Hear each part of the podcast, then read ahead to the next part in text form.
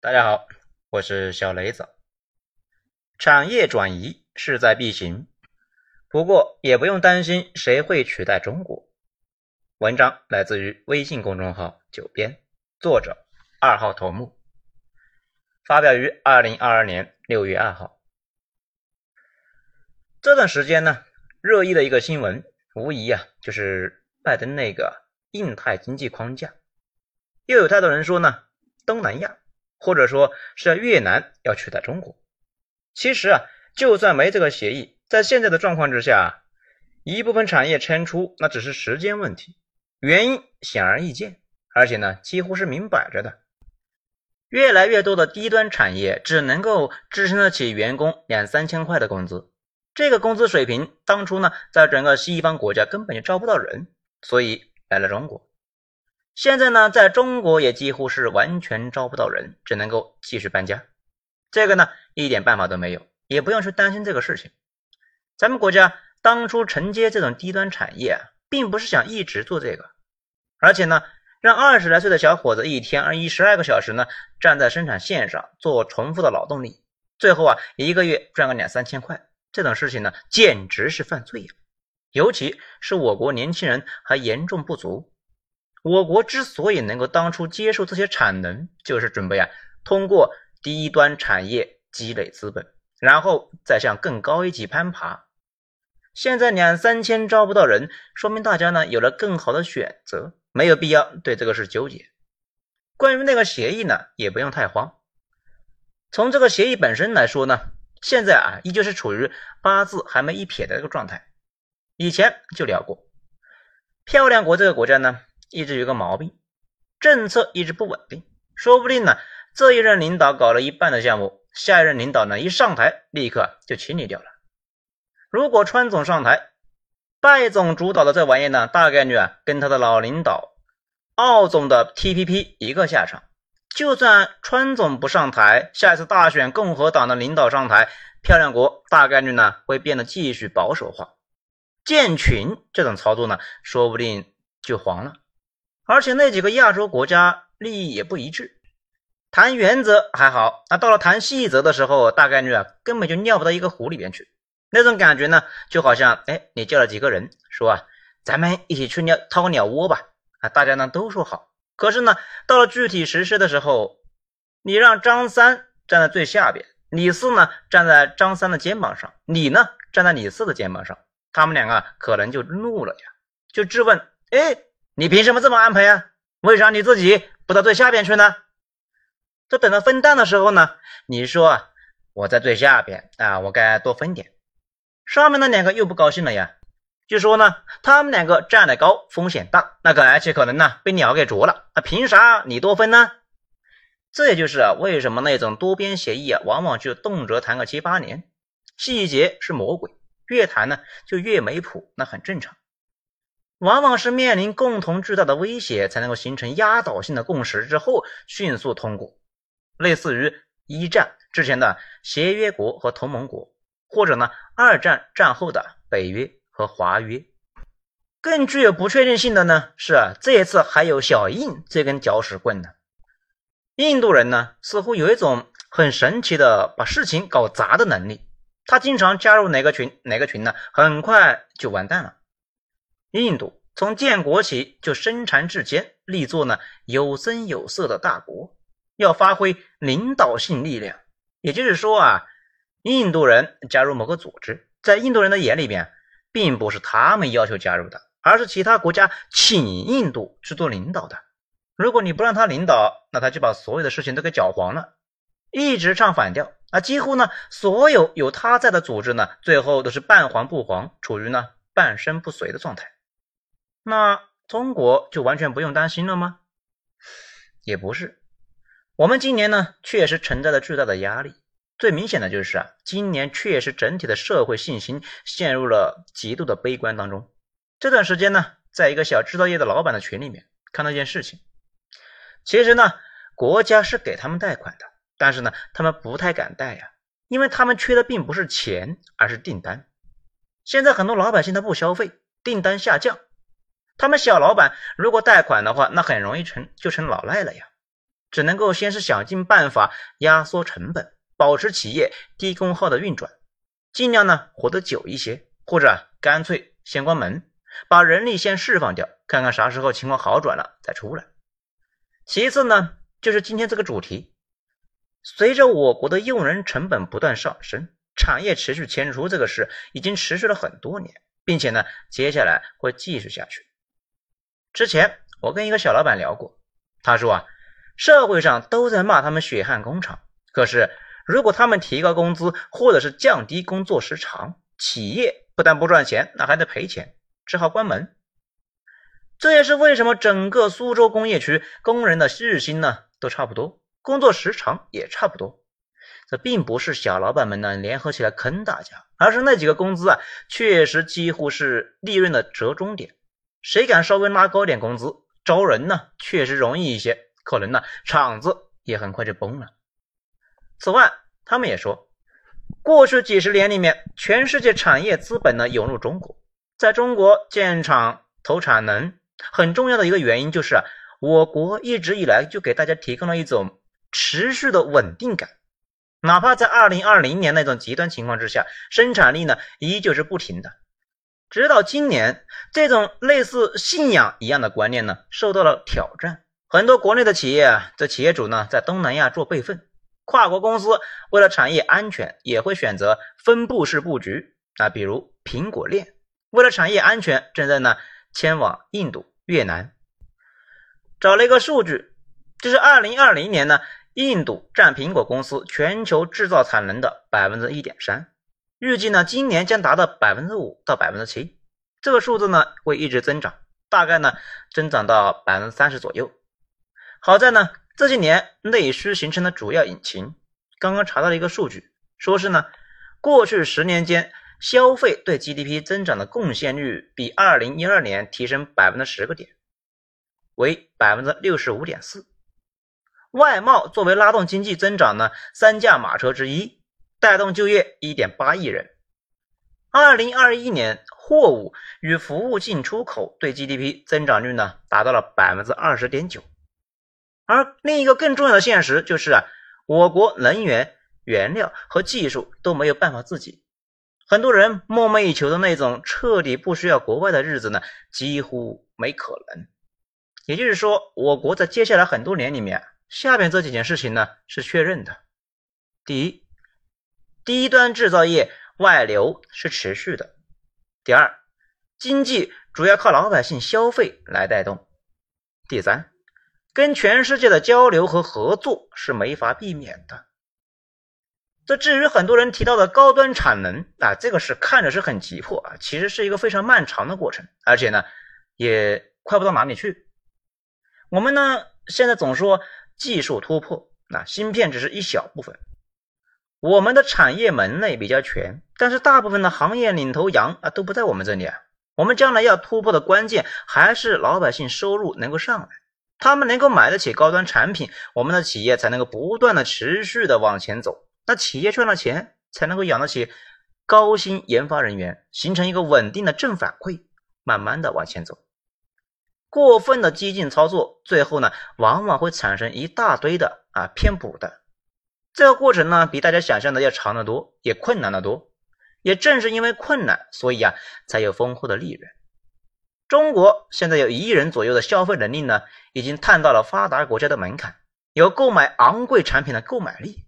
但是啊，绝大部分人消费能力呢，依旧只能够消费一些低端工业品。那比如我国现在发展这个电动车很给力啊，前提是老百姓确实能够花得起十几二十万去买车。如果在越南和非洲那非要搞这个的话，根本就没可能。对于产业升级这个事呢，咱们倒是不用担心，因为人口红利啊没了之后呢，容易的钱赚光了，大家呀就都得去赚那一些比较难的钱，自然就会转向研发和产业升级。大家可以注意一下，我国人才市场呢，几乎只有软件领域有研发岗，其他行业啊，类似于机械、土木等等行业，主要需要的是这个操作工。大学生毕业进厂做牛马，那可不就顺理成章吗？只是呢，路是很难、很难、很漫长的。所有人呢都应该尽快放弃毕其功于一役这个幻想。此外呢，我国还有一个红利没有耗尽，西方的技术储备还有很多年让我们去追赶。在追赶的场景之下，很多弯路那就不需要走了呀。不知道大家看过《三体》没有？这人类呢一度最纠结的事情呢，就是不知道发展方向。后来云天明通过三个童话向人类传递了可行的方向。这对应到现实呢，也是一样的。当初漂亮国和德国搞原子弹这个超级艰难，后来的那些国家呢，那就容易多了。不只是技术路径的问题，更重要的是啊，大家知道这个玩意呢确实可以搞定。现在可控核聚变也有这个问题。所有人都忐忑不安，一方面就怀疑这玩意到底能不能够成呢？这另外一方面呢，也就怀疑现在的研发方向对不对？如果方向是错的，那天量的资金已经砸下去了，到时候就没法收拾了。其他很多领域呢，我国作为后发的国家，最大的优势也是省去了可行性研究和方向选择。不知道方向的时候啊，是最艰难、最难熬的时候。做科研的小伙伴那都知道啊，我说的是啥意思？这一旦呢明确了哪个方向可行性之后，就可以集中资源去猛攻，这也是比较明显的后发优势，省下了试错成本。只要漂亮国在前面趟路，我们就能够享受到这种红利。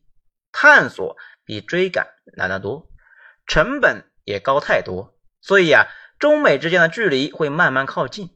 只是当靠得足够近的时候，就得重新调整思路。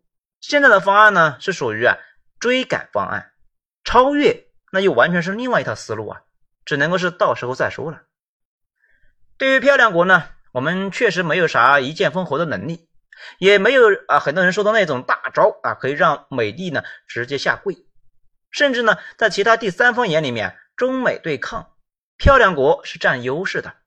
毕竟，绝大部分甚至呢，全部的发达国家，那都是漂亮国长期盟友，并且呢，严重依赖漂亮国。欧洲依赖漂亮国的军力，亚洲国家那就不用说了，本来那就是漂亮国圈养的。但是呢，也需要看到，大部分国家对于呢跟中美打交道过程中的好处，那从来都不是选边站的问题，而是呢两个都要。比如澳大利亚这种。那看着呢是步步紧跟漂亮国，可是啊，中国的钱一毛也没少赚。漂亮国并没有能力呢压着大家去选边站，当然呢，中国也没有这样的能力。问题只要大家都跟我们做买卖，贸易呢会让我们变得更好。我们当初怎么破除川总的贸易战的呢？并不是有什么奇谋啊，只是我们的产品确实有竞争力，同类产品最便宜，相同价格里面质量最好。消费者会用脚投票，一纸行政命令根本就是影响不了大局。今后我们的企业呢，继续生产有竞争力的产品就是了。在国内竞争，去海外竞争，那不是整天说中国人聪明吗？那就得有一种我们不止人多这种优势的觉悟啊！而且产品竞争力呢，比很多事情呢更有说服力。我国很多人以前呢一直想抵制日货，但是呢一直不成功。直到这几年，身边的日货那是越来越少，并不是什么民族主义崛起啊，而是呢国货确实不比日本货差呀，而且价格也合适。新疆棉那会呢，大家都抵制耐克、阿迪，咱们查了一下数据啊，阿迪、耐克依旧是前三呢，好在安踏上来了，排第二。主要呢还是我们国内企业的产品竞争呢，确实是竞争不过人家啊，品牌效应不如人家。那也是竞争力弱的一个表现，因为市场经济下，产品能否卖出去，品牌效应确实呢跟质量一样重要。这一点呢，我们国企还需要很多年才能够追赶上漂亮国，还得呢继续学习。咱们是一点都不怀疑啊，再过一些年，这一类低端消费品呢，国产啊完虐所有的海外品牌，甚至可以说，我国过去四十年的大突破，主要是我们产品能够卖得出去。通过外贸聚集了大量的财富，以这些财富为基础，扩大工业能力，让越来越多的人呢受益，老百姓赚到钱，形成了内需，然后买房买我们生产的东西，进而呢拉动经济，外贸、城市化、消费，就跟三级火箭似的，构成了我国经济大发展的原动力。所以呢，接下来很长的时间里面，中美之间的关系其实呢不是对决，更类似于呢竞赛。这又有什么区别呢？啊，对决说的是啊相互砍啊，直到把对方砍倒；而竞赛呢，就好像是两支车队一样，大家呢不会在赛道上拿着扳手、锤子打起来，而是呢相互比拼自己赛车的速度，既要压制对方，又不能够破坏规则，尽量呢维持规则。因为规则对双方啊都有利啊，这个过程中互相可能呢还要购买对方那个车手，甚至呢可以把对方的赛车的技术用到自己车上来。事实上，拜总自己呢也一再说啊，俄罗斯是漂亮国最大的威胁，中国是漂亮国的竞争对手。跟很多人理解的不一样，大集团干啥事那都是明着的。因为你在那里搞小圈子，对手被你糊弄了，可能自己人呢也被糊弄了，最后劲没法往一处使。把漂亮国两百年的历史回过头来看，就能够知道他们的战略其实啊都是从一开始就是公开的。再说了，不公开咋去国会要钱呢？中美大概率呢不会发生直接冲突。北极熊这个事呢，漂亮国已经暴露了底牌。尽管漂亮国拥有碾压性的装备和实力，但是啊，依旧不愿意和北极熊正面对抗。跟中国那就更不可能了。军事冲突那几乎不可能，但是呢，其他领域呢可能一直纠缠下去。也就是说呢，漂亮国衰落这个事呢，大概率啊是一个非常长期的事情。如果他注意不到自己衰落了，那反而是好事。一旦注意到了，那就会从对手身上吸收优势策略，比如。曹德旺就被吸收到漂亮国去。这两天呢，未来也准备啊去漂亮国建厂。所以说，在接下来很长的时间里面，我们最重要的事情就是呢，营造良好的经商环境，国企也好，私企也罢，不断的发展壮大，解决好自己的问题。引用著名的冷战战略总设计师凯南的话，他认为呢，赢得冷战胜利的关键，并不是武器什么的。而是呢，漂亮国能够对其他国家的和平和有序发展做出最大程度的贡献，并且从中能够获得最大程度的裨益。凯南作为那个时代大师级的人物，大道至简呐，说出了这个世界上最重要的一个逻辑：想成功、想牛逼，应该做的这三件事情。第一，解决好自己的问题；第二，帮助别人发展；第三。从中获益，这三件事情呢是一环扣一环，那缺一不可啊，循环往复，互为因果。这大家呢仔细体会一下，真正持久伟大的牛逼的公司呢，牛逼的大佬啊，那都是按照这三件事情来行事的。正如我国疫情初期表现的一样，自己呢解决了自己国内的问题，然后对全世界输出医疗器材，赢得了这个声望，也从中赚到了钱。我们今后呢，也应该继续这样走下去。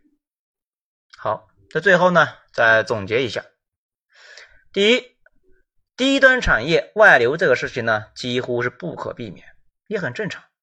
只要我们呢继续发展，老百姓工资上升，就会有低端产业不断转走。我们需要避免的就是呢，有人觉得不安全，然后转走产业。第二。发展的主要动力呢，还是企业。好的企业提升技术水平，吸收劳动力，贡献税收啊。